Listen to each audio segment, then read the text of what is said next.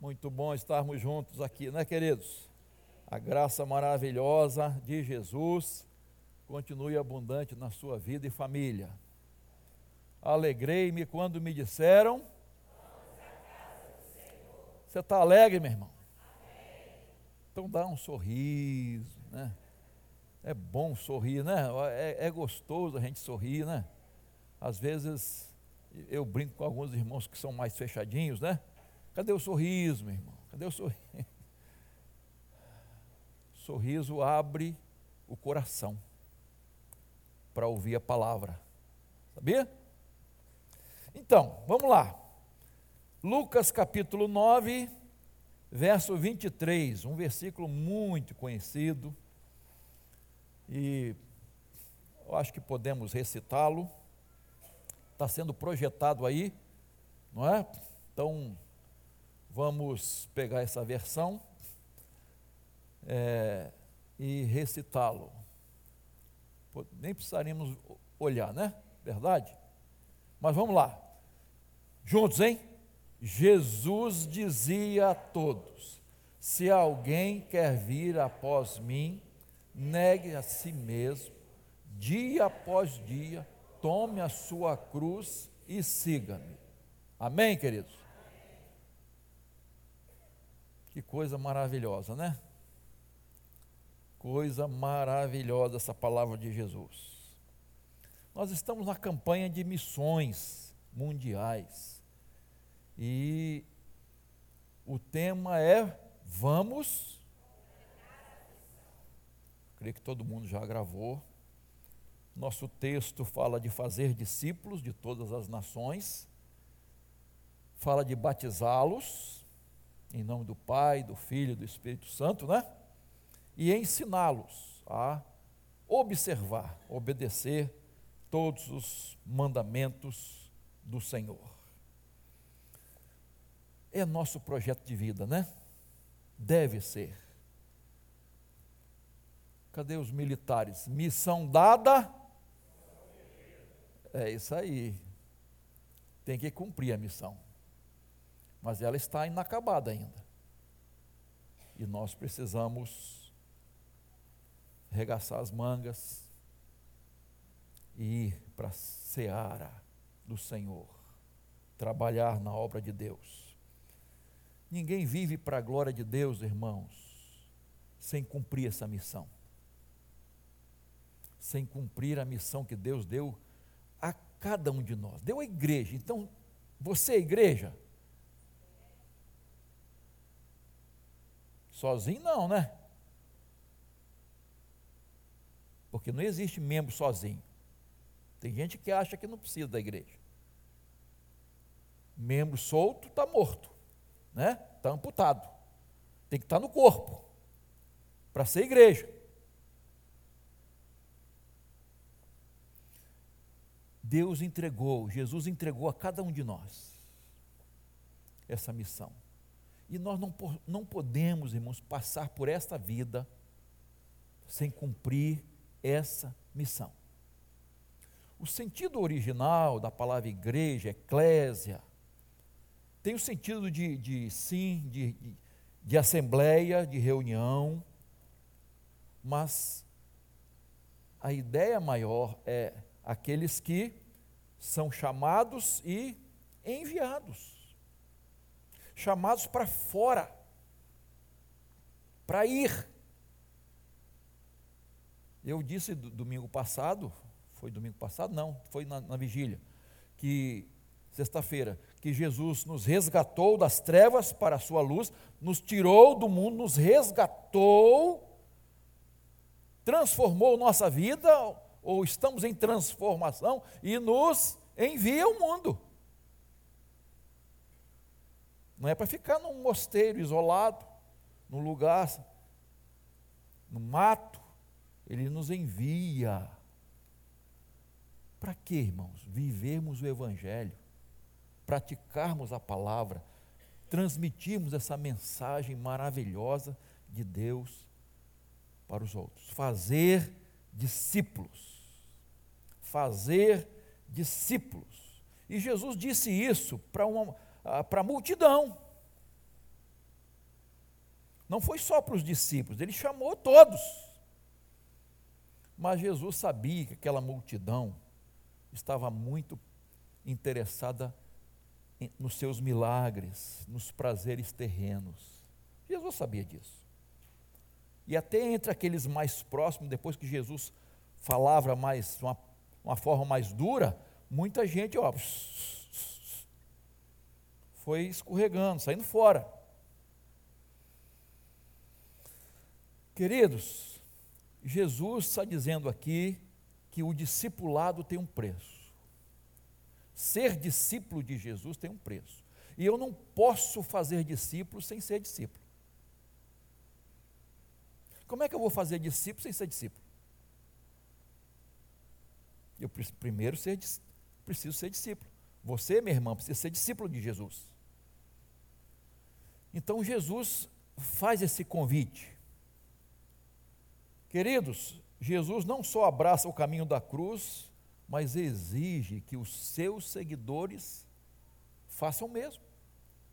Seus discípulos façam o mesmo.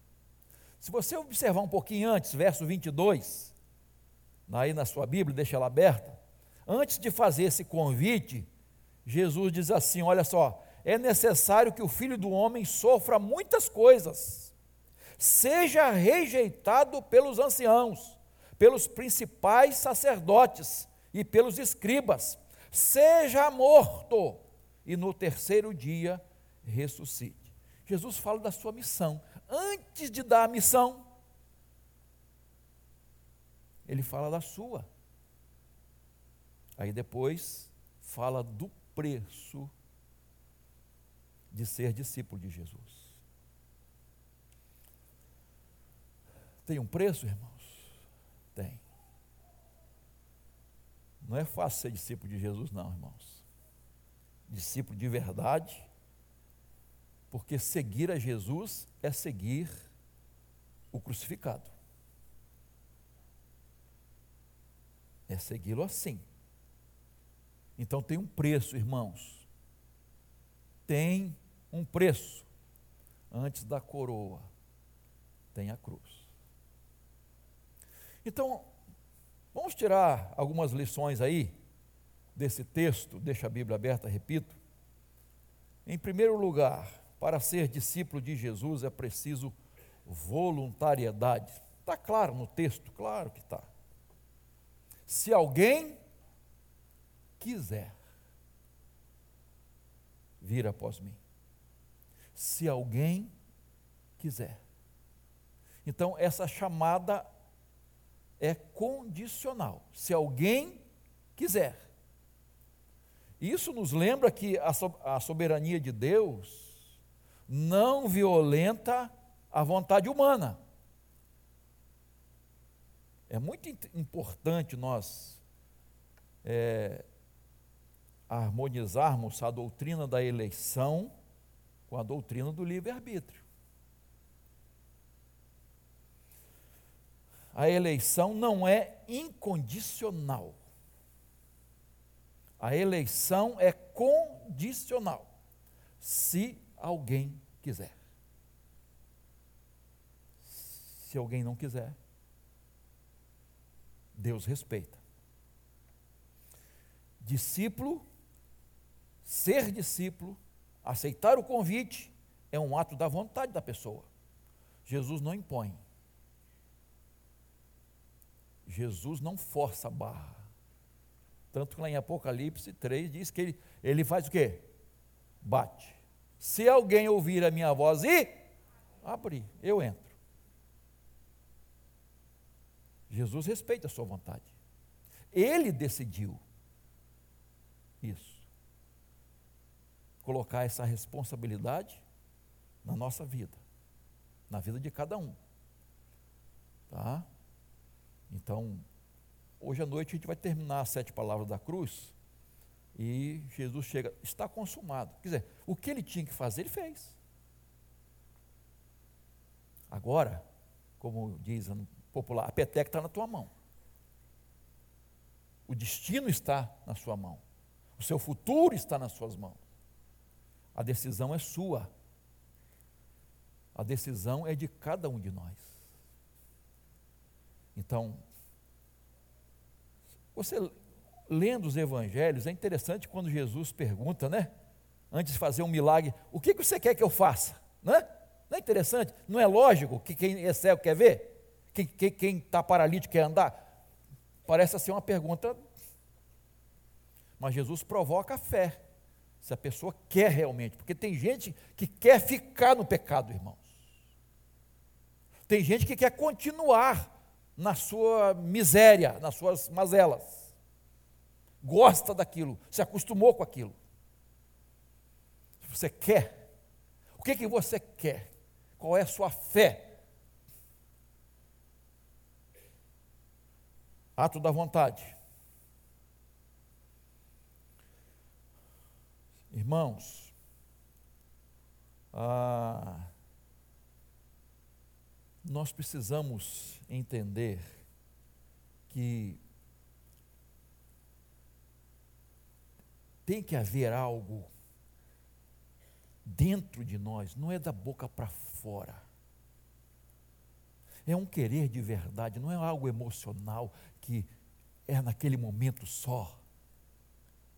Fogo de palha. Tem que ser algo que vem realmente do fundo da alma. Eu quero. Eu quero ser um discípulo de Jesus, uma discípula de Jesus. Eu quero seguir a Jesus. Eu decido. Quando duas pessoas, isto é, um homem e uma mulher, e hoje a gente precisa definir bem isso, né? Um homem, verdadeiramente homem, e uma mulher, verdadeiramente mulher, não é? Que é assim que Deus estabeleceu. Se casam. O casamento é um ato de, embora a gente saiba de tanta gente que é obrigada a se casar. Não é só fora do Brasil, não, tá, irmãos? Em alguns países, não, aqui, aqui, entre nós, no nosso país. É de a pergunta clássica: é de livre e espontânea vontade você aceitar fulano ou fulana como seu legítimo esposo ou esposa, até que a morte separe?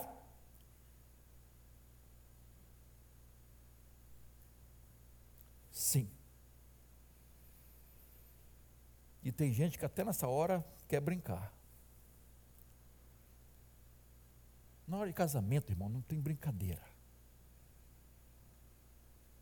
Na internet você vê tanta coisa, tanta besteira acontecendo na hora da cerimônia, né? Tanta bobeira. Aliás, ontem nós vimos um casal, acho que foi na, na, na Índia, com a tocha inventaram. Ah, daqui a pouquinho o tosse explodiu no rosto da noiva. Casamento é coisa séria. Você decide a sua vontade. Você quer, você quer.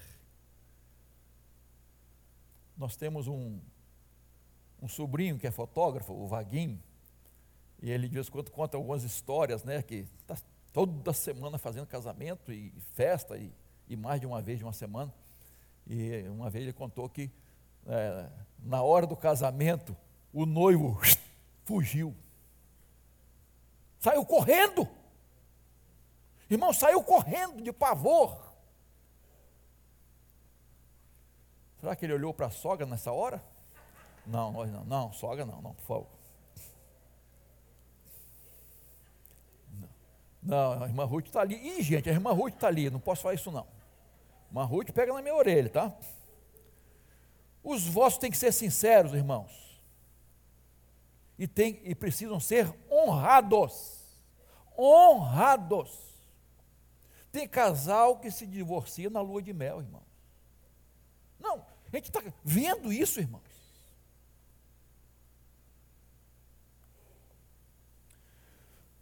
Se alguém quiser, Jesus tinha quatro tipos de ouvintes, e ele falou isso em algumas situações, na parábola da, da semente também.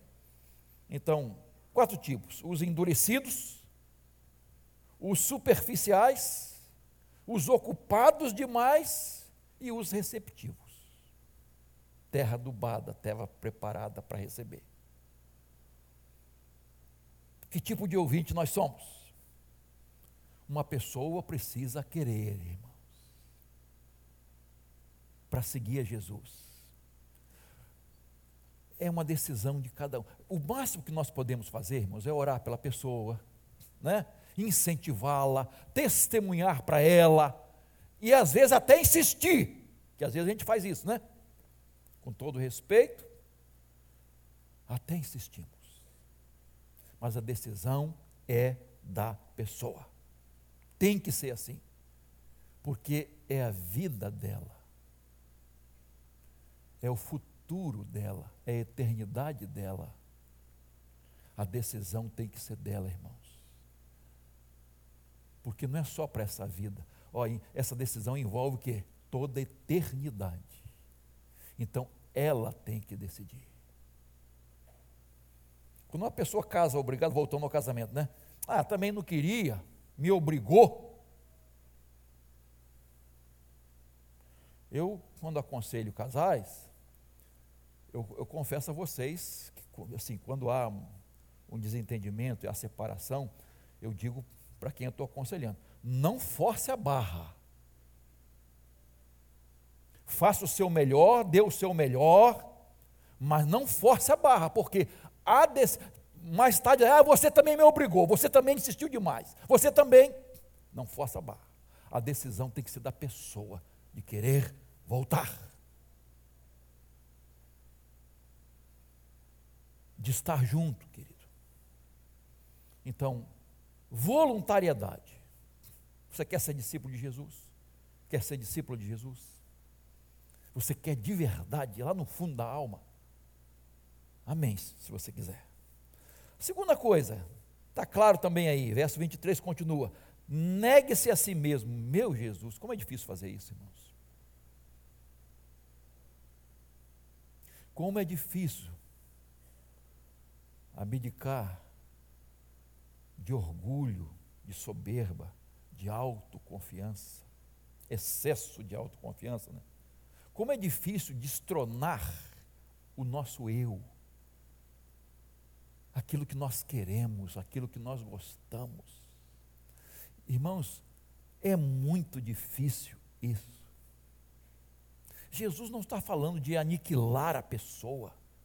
Jesus está falando de que nós precisamos nos submeter à vontade dele e não à nossa, porque nós nem sabemos o que é melhor para nós.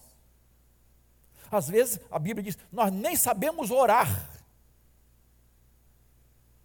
E Deus, na sua soberania e sabedoria, não nos atende em certas orações, pela misericórdia e graça dele. Porque nem orar nós sabemos. Então Jesus está dizendo assim, Nex, Jesus quer reinar em nosso coração, irmãos. Eu tenho que dizer não para mim mesmo. É difícil, irmão. Eu já falei aqui, a gente é acostumado desde criança a fazer a nossa vontade. Desde criança. Infelizmente, irmãos, há uma música antiga que diz assim: tudo que eu gosto é imoral, ilegal e engorda. Tudo que eu gosto. Não posso. Não, não é assim não. Quando Jesus fala de negar-se a si mesmo, renunciar, é no sentido dos prazeres pecaminosos. Aquilo que não vai fazer bem para nós. Que às vezes nós não sabemos. Nós achamos que vai fazer bem, não vai. Aquilo não vai edificar a nossa vida. Aquilo não vai contribuir não vai ajudar no nosso crescimento, na nossa maturidade cristã. E muitas vezes vai trazer um mal para a gente, vai nos afastar de Deus. Por isso que eu falei antes que, pela graça de Deus, Ele não responde essas orações. Aquilo não vai ser bênção. A gente acha que vai ser, mas não vai. Renunciar é abrir mão daquilo que gostamos. Repito, dos prazeres pecaminosos. Nem todos os prazeres são proibidos, lógico que não. Exemplo.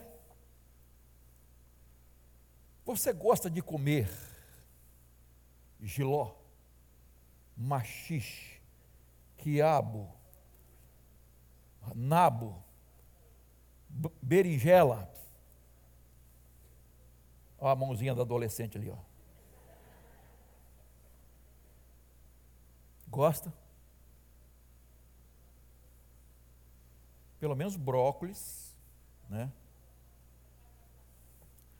Veja bem, se você não gosta e não come, isso não é renúncia. Você está entendendo? Se você não gosta e não come, isso não é renúncia.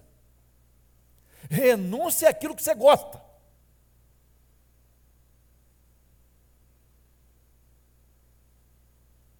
Isso sim é dizer não para o seu gosto, para a sua vontade, aquilo que não vai fazer bem. Queridos, Jesus coloca aqui de maneira categórica, é uma renúncia radical.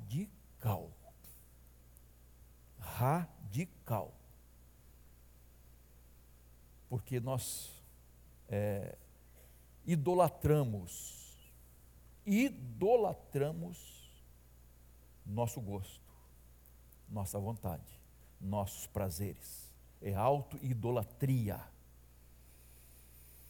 Quando a gente quer fazer o que deseja, o que quer, sempre. Então eu tenho que dizer não para mim mesmo para as coisas que não agradam a Deus. Repito, é muito difícil. Mas se torna mais fácil quando a pessoa realmente é convertida. Não estou dizendo que fica facinho, não. Se torna mais fácil quando a pessoa nasce de novo. Quando a pessoa é convertida de verdade. Por quê? Porque agora não tem só a natureza humana. Tem a natureza divina. Tem a semente de Deus. Nasceu para uma nova vida, selado pelo Espírito Santo. Então agora sim, agora nós podemos vencer nossos pecados, nossos desejos, os prazeres pecaminosos, porque há dentro de nós uma força maior que vem do Espírito Santo de Deus. Então nós podemos vencer com a graça de Deus. Deixa eu te dizer duas coisas sobre isso. Primeiro, eu e você vamos ter vontade de fazer, praticar o pecado, fazer o que é errado. Ah, nasci de novo, tenho o Espírito Santo, selado, papá, papá, papá. Eu pastor Tadeu, vou ter vontade de fazer o que é errado, o que é pecaminoso. O pecado atrai, porque o pecado é gostoso, o pecado dá prazer, o, pre, o pecado é maneiro. Por isso nós caímos. Mas ele é enganoso, irmãos. O diabo faz propaganda enganosa ele passa a perna na gente. Lembra lá do, do início? Eva. Olha.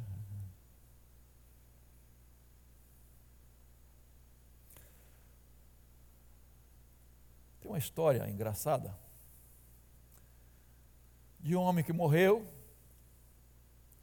partiu para a eternidade. Chegou lá em algum lugar entre o céu e o inferno um anjo o recebeu e disse assim: Olha, vou mostrar a você os dois lugares que nós temos aqui para você passar a eternidade. A decisão é sua. Você quer ver primeiro o quê? Eu quero ver o primeiro inferno. Então vamos lá. Chegou, o anjo abriu a porta, ele entrou, olhou, aquele pagode, aquela alegria, aquela festa, bebida, mulheres, gatões e tal. E, e ele falou: é aqui eu quero ficar, não, não preciso ver o outro. Não, mas é protocolo. Você tem que ver o outro. Aí ele tinha descido, subiu, né?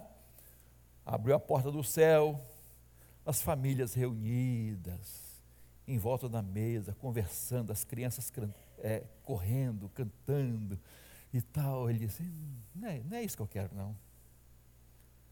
Eu quero lá. O anjo, desce comigo de novo. Eu quero ir para lá. Você tem certeza? Tenho, claro que eu tenho. Então, tá bom. Tá decidido? Tá, então fechou. Desceu, abriu a porta.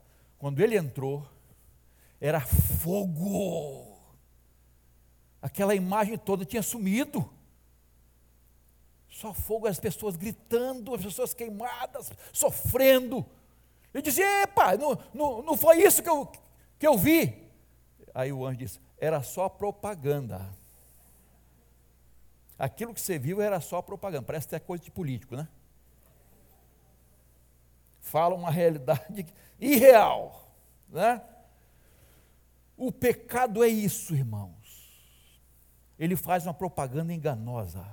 Ele engana as pessoas. Aliás, teve um, uma, uma, reportagem essa semana, não, semana não, na época do carnaval, de um, de um grupo que veio para o Rio de Janeiro para participar do carnaval, aquele negócio todo.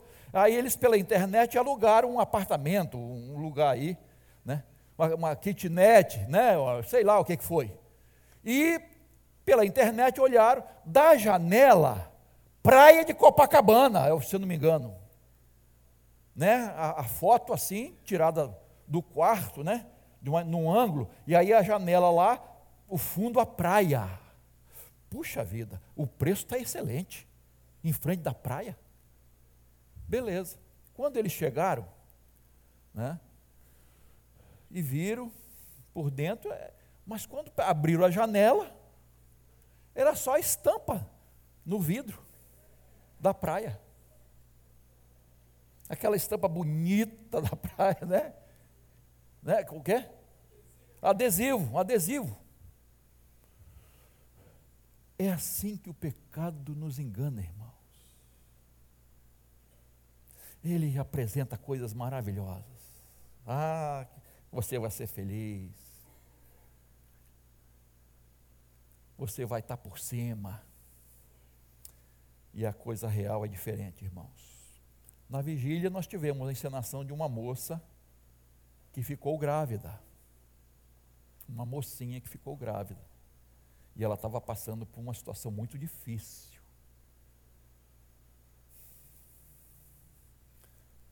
As pessoas pensam que sexo é brincadeira, irmãos. O prazer sexual não é assim. Não é assim que Deus ensinou. Não é assim que a palavra de Deus ensina, irmãos. As pessoas vão para suas noitadas, suas festas, se enchem de bebida, de drogas e tantas coisas, né? E aí se entregam, e às vezes sem nada na cabeça, né? sem nada de, de entorpecente, de nada, elas se entregam. Faz parte do comportamento. E aí vem a gravidez, vem doenças venéreas, vem. O pecado é assim, queridos. A Bíblia estabelece a segurança do sexo dentro do casamento, nem antes, nem fora do casamento. É a segurança, é o prazer, procriação, glória de Deus felicidade de verdade. Mas as pessoas trocam as coisas. E o, o inimigo, ele inverte as coisas. Ele quer botar, ele, ele, ele inverte os valores. E nós somos enganados, irmãos. Então, concluindo aqui essa parte, nós, eu e você, vamos ter vontade de fazer o que é errado. Está dentro de nós isso. Não tem como tirar. Tem como vencer, não tem como tirar. Por outro lado, irmãos, muitas vezes nós não vamos ter vontade de fazer o que é certo. Vamos ter vontade de fazer o que é errado e não teremos vontade, ânimo de fazer o que é certo. Queremos fazer o errado, mas muitas vezes não queremos fazer o certo. Falta ânimo, vontade de fazer o que Deus quer. Você sempre acorda cedinho com vontade de trabalhar? Ah, segunda-feira, chuvinha, vou trabalhar, né? Coisa boa. Só que depois de passar um tempo desempregado, aí a coisa muda de figura. Mas normalmente, não, queridos. Às vezes não, não tem vontade de vir à igreja. Ah, vou dormir até mais tarde hoje.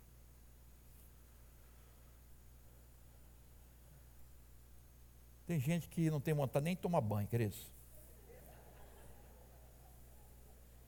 Não estou falando só de criança, não, hein? Com aquele frio, tem gente que engana. Abre o chuveiro, oi, canta e tal. E acabou. Não é, irmãos? Dá vontade. Não, cair embaixo da água fria não é mole, não, queridos. As crianças às vezes não querem tomar banho. Brincou o dia inteiro no quintal, não quer, não quer, não quer tomar banho. Aí você diz: tudo bem, queridinho, né? Vai para a caminha limpinha, lençol ali, cheiroso. Pode ir assim, com os pés negros, de, de, de, de lama, de não sei o quê. Pode, não tem problema não. não papai, não quero ir para a escola hoje. Acontece na sua casa? Não quero ir para a escola hoje. Aí você, tudo bem, não tem problema faltar hoje, não. Tem prova, mas não tem problema, não. Você faz segunda chamada. É assim que você age? E às vezes a criança, não estou afim de ir para a igreja. Às vezes é mais, já é junior. O que, que você faz? Tudo bem, tudo bem, não tem problema não. É assim? Pelo menos não deve. Pelo menos não deve. Porque para outras coisas você obriga seus filhos. Tem que estudar, tem que tomar remédio, tem que fazer isso, tem que. Por quê? Porque aquilo é melhor. E outra, ó, não, álcool e fogo não combina. Não vai brincar com isso. Com faca, com tesoura. Não. Né? Queridos, nós precisamos aprender isso, que muitas vezes nós não vamos ter vontade de fazer a vontade de Deus. Fazer o que é certo, o correto, o justo. Não vamos ter vontade. Numa manhã de domingo, a esposa acordando o marido. Marido, levanta. Vamos para a igreja, marido. E o marido vira para o outro lado. Não estou falando de ninguém aqui, tá? Marido, olha a hora. E o marido, ah, não estou muito afim, não. Aí a esposa, já séria, aborrecida, que a esposa fica aborrecida, né? né? Lá uma vez ou outra. Aí falou: me dê dois motivos porque você não quer ir à igreja. Aí ele disse: Você quer dois? Um. Eu acho que aquele pessoal não vai muito com a minha cara, não. Ah, muitas críticas. O pessoal não vê as coisas boas, só vê os defeitos. E a segunda? Eu acho que também não vou muito com a cara daquele povo, não. Já estou meio por aqui. Aí ele disse: Agora você então me dê dois motivos porque você quer que eu vá à igreja. Ela falou: só dois? Só dois. Primeiro, hoje é domingo, meu querido, é o dia do Senhor. Que alegria estarmos na casa de Deus, reunidos com o povo de Deus. Hoje é o dia do Senhor. Esse é o primeiro motivo. Quer o segundo? Você é o pastor da igreja.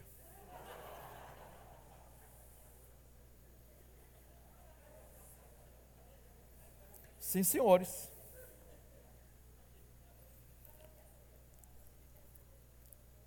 Vocês acham que pastor não tem desânimo, não, irmãos? Teve uma história aí de um pastor que faltou sem dar explicações, não falar com ninguém, avisar ninguém. E cadê? E chega a hora do culto, e chega a hora da pregação. E, meu irmão, um diácono, vem cá, e, e tal. Falou nada. Foi para a praia. Vamos embora, família, para a praia. E os irmãos sem saber. Celular não atendia, nada. Quando chegou três da tarde, mais ou menos, vem pastor com a sua família chegando em casa. E os irmãos estavam preocupados já. O que aconteceu? Foi sequestrado? O que aconteceu com ele?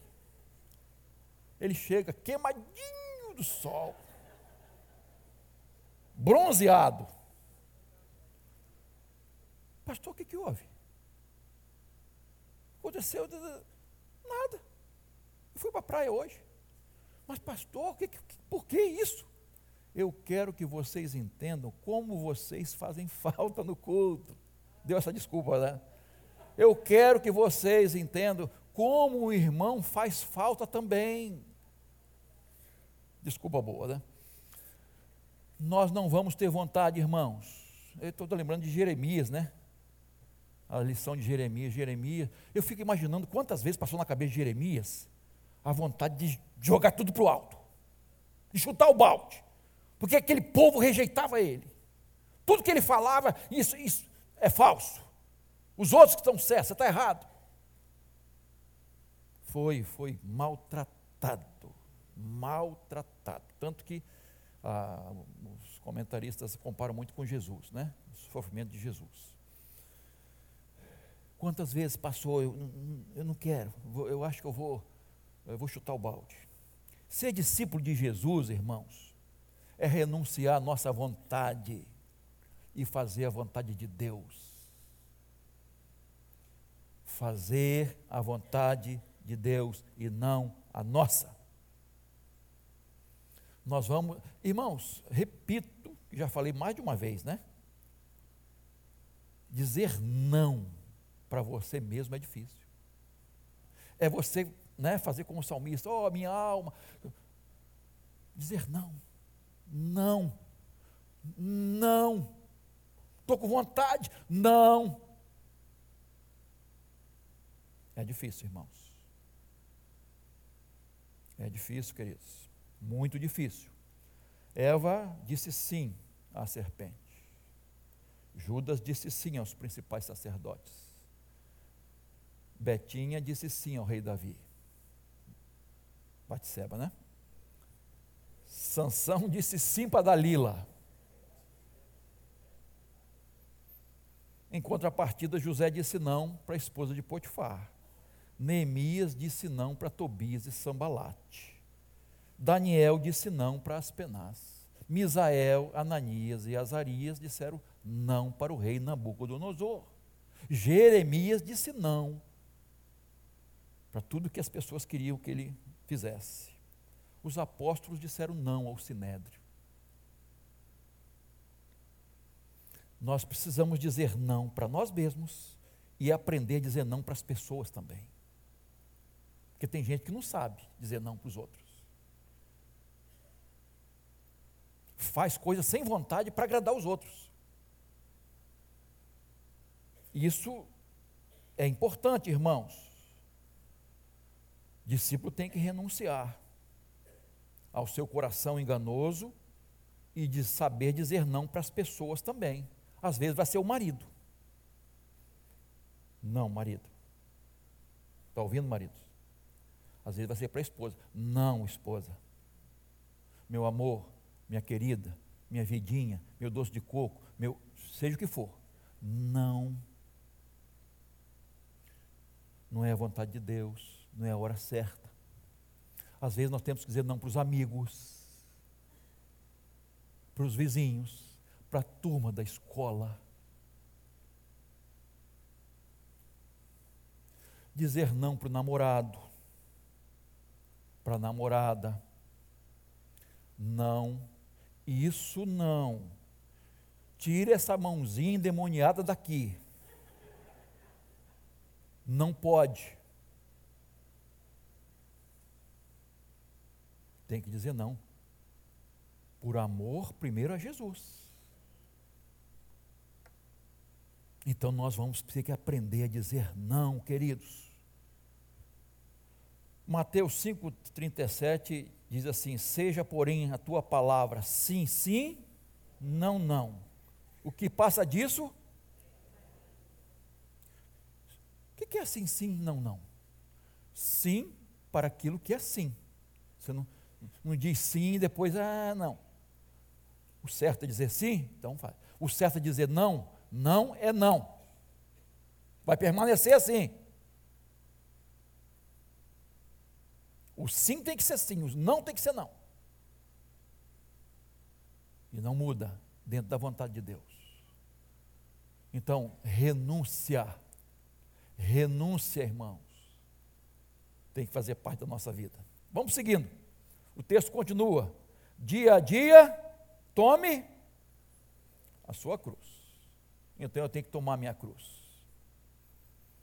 Então, irmãos, a cruz não é um, apenas um emblema, um símbolo cristão, mas um instrumento de morte. Cruz não é uma doença, irmãos. Cruz não é o inimigo. Cruz não é uma fraqueza. Cruz não é uma dor. Cruz não é um filho rebelde. Cruz não é um casamento infeliz. Cruz não é a sogra e o sogro. De jeito nenhum. O que é cruz, irmãos? É eu estar pronto a morrer dia a dia por Jesus, a ser crucificado por Jesus. Crucificar meu eu, os prazeres, aquilo que nós já conversamos aqui. É crucificar.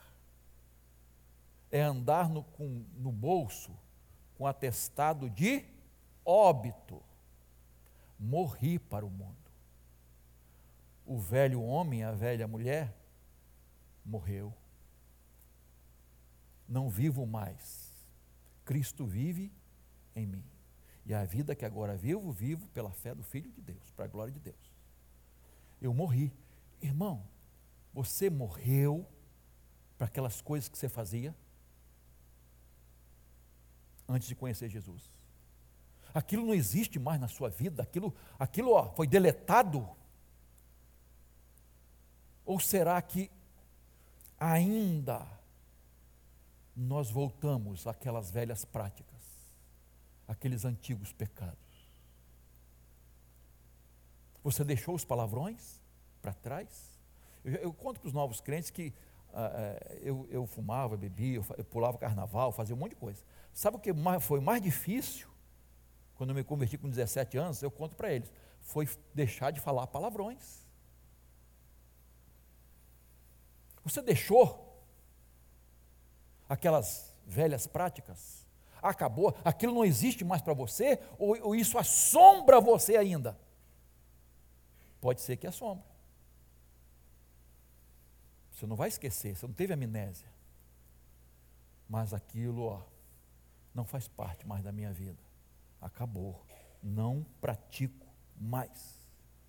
Repito, já estou crucificado com Cristo.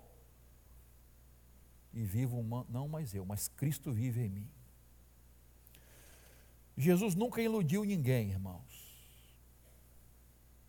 Jesus sempre deixou muito claro que o caminho do cristão seguir é cruz. Tem cruz tem cruz, a cruz faz parte. A porta continua estreita, o caminho continua apertado. E nós precisamos cada dia tomar nossa cruz. Não podemos desviar da cruz, achar que podemos diminuir o peso da cruz. A gente está cansado de falar, mas tem, temos que repetir, né? Hoje se prega um evangelho diferente, irmãos. Um evangelho diferente. Um evangelho que atende muito aos, ao, ao, ao ser humano, aos seus desejos, aos seus sonhos, seus prazeres. Um Jesus que é, é, é Papai Noel, ele está, toma aqui, ó, meu filho, toma, toma, toma. Que bênção seguir a Cristo, irmãos. Não tem nada que se compare a servir a Jesus, a seguir a Jesus. Mas esse evangelho que fala só de prosperidade não está aqui na Bíblia. Esse evangelho que não fala de arrependimento, de renúncia, de fé, de buscar a Deus, de transformação, de mudança. Está aqui, irmãos. Sacrifício, Jesus está falando de sacrifício. As pessoas querem os milagres, mas não querem renúncia. Querem prosperidade, mas não querem arrependimento. Querem o paraíso na terra. E aqui não é o céu, irmãos. Aqui é campo de batalha. É lugar de luta. Mas, pastor, o que, que tem nos divertir? Nós não somos Jesus, né? A carne é fraca. O que, que tem? Não precisa ser tão radical, né, pastor? Há coisas que, se você não for radical, você não vai conseguir. Tem que ser bem, muito bem definidas na nossa vida. E a, a palavra de Deus está tá aí. Se você olhar o verso 35, veja aí o texto. Jesus disse assim: ó, quem quiser salvar a sua vida, a perderá. Quem quiser perder a sua vida, por causa de mim e do Evangelho, a salvará. E o verso 36. O que, que adianta o homem ganhar o mundo inteiro, a pessoa ganhar o mundo inteiro e perder sua alma? Então é importante tomar essa decisão. E para terminar, Jesus conclui o, o, o, texto dizendo: Se alguém quiser vir após mim, negue-se a si mesmo, tome cada dia a sua cruz e siga-me. Seguir. Seguir o crucificado. Andar com Jesus, imitá-lo. Fazer o que ele fez, ou o que ele faria em meu lugar. Amar como ele amou. Aborrecer-se com aquilo que aborreceu a Jesus. Viver na perspectiva dele, odiando o pecado, renunciando o mundo de prazeres pecaminosos e andando no caminho de Deus, perto de Jesus. Ele é o caminho, a verdade e a vida. Ninguém vem ao Pai senão por mim. Um homem estava perdido na, na floresta, numa selva. Ele encontrou um nativo que se ofereceu para guiá-lo. Aí, em determinado momento, ele perguntou assim: Amigo, você tem certeza que esse é o caminho? Aí o nativo disse assim: Aqui não tem caminho, meu amigo. Eu sou o caminho. Aqui não tem caminho. Eu sou o caminho. É só me seguir. É isso que temos que fazer, irmãos: seguir a Jesus. Seguir os passos de Jesus. Como é importante a gente fazer isso, irmãos. Eu gosto muito quando Paulo diz assim: sede meus imitadores, assim como eu sou de Cristo. Isto é, Paulo não estava se engrandecendo. O que Paulo estava dizendo é o seguinte: ó, eu estou seguindo os passos de Jesus. Se você vier atrás de mim, você vai te seguir também. E como é importante nós temos condições de dizer isso, irmãos, para os nossos filhos. para os nossos netos, para quem quer que seja. Você quer? Não é, repito, se engrandecer. Somos falhos, imperfeitos, podemos tropeçar a qualquer momento. Mas estou ali, ó, estou firme. Preço do discipulado: ser discípulo primeiro. Voluntariedade, renúncia, tomar a cruz, sacrifício, sofrimento. So... Meu irmão, minha irmã, se você acha que é, tem uma propaganda aí, pare de sofrer, de uma igreja, venha para cá. Tiramos a sua depressão em três minutos. Propaganda enganosa, querido. Nós não duvidamos do poder de Deus. Mas o que Jesus deixou claro, que no mundo nós teremos o quê? Aflições. O apóstolo Pedro diz assim: ó, não estranhe o sofrimento. Não estranhe o sofrimento, faz parte. A gente não gosta de ouvir isso, não, mas eu vou dizer. O sofrimento está na agenda de Deus para você e para mim.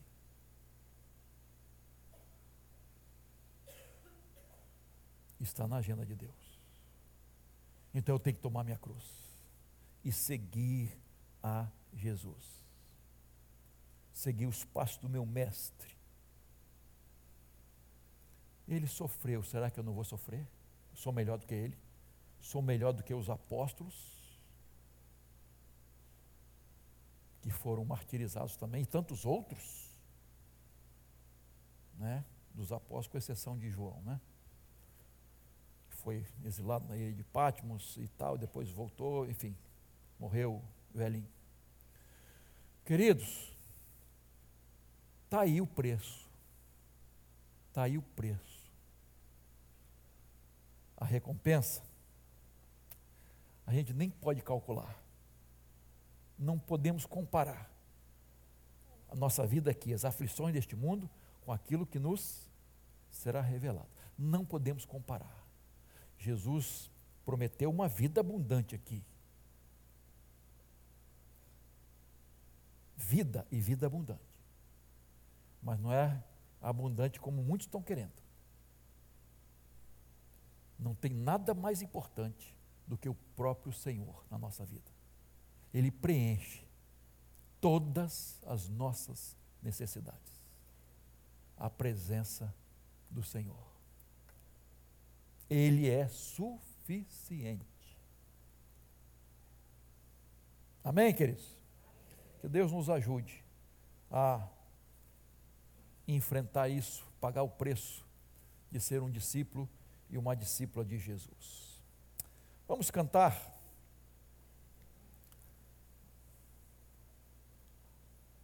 até que ele venha e teremos oportunidade de dedicar ao Senhor nossos dízimos e ofertas. Você pode ficar de pé, por favor? Se você é aniversariante dessa semana, nascimento ou casamento, vem aqui para frente. Ou tem algo a agradecer a Deus, dedicar ao Senhor, quer expressar isso, pode vir. Temos esse prazer de agradecer ao Senhor.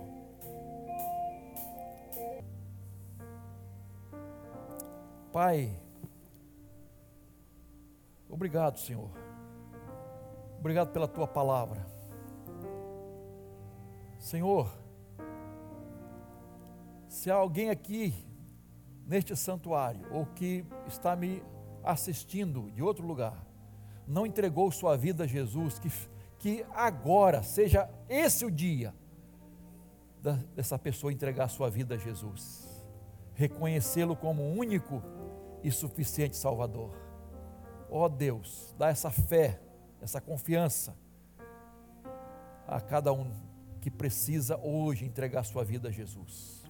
A nós outros, Pai, que já fizemos isso um dia, fortalece-nos, Senhor, fortalece-nos para pagar esse preço do discipulado. Ó oh Deus, queremos sim seguir a Jesus, continuar seguindo a Jesus, fazer a obra do Senhor, enfrentando qualquer dificuldade, lutas, provações, carregando a cruz. Ó Deus de amor, ajuda-nos a renunciar o nosso eu, esse inimigo que está dentro de nós. Ajuda-nos, Senhor. Dá-nos fé para isso, para entregar tudo em tuas mãos. Obrigado, Pai, pelos dízimos e ofertas que foram entregues. Louvamos o teu nome por esses irmãos e irmãs que, pela fé, sustentam a tua obra. Te agradecemos por tantas outras bênçãos que os irmãos estão aqui agradecendo a vida dos filhos, é, entregando os filhos nas tuas mãos mais uma vez. Esses irmãos, esses casais que celebram o casamento. Obrigado, Senhor. Obrigado, Senhor. Louvado e engrandecido seja o teu nome. Honrado seja entre todos o matrimônio e o leito sem mácula. Ó oh Deus de amor, fortalece os casais.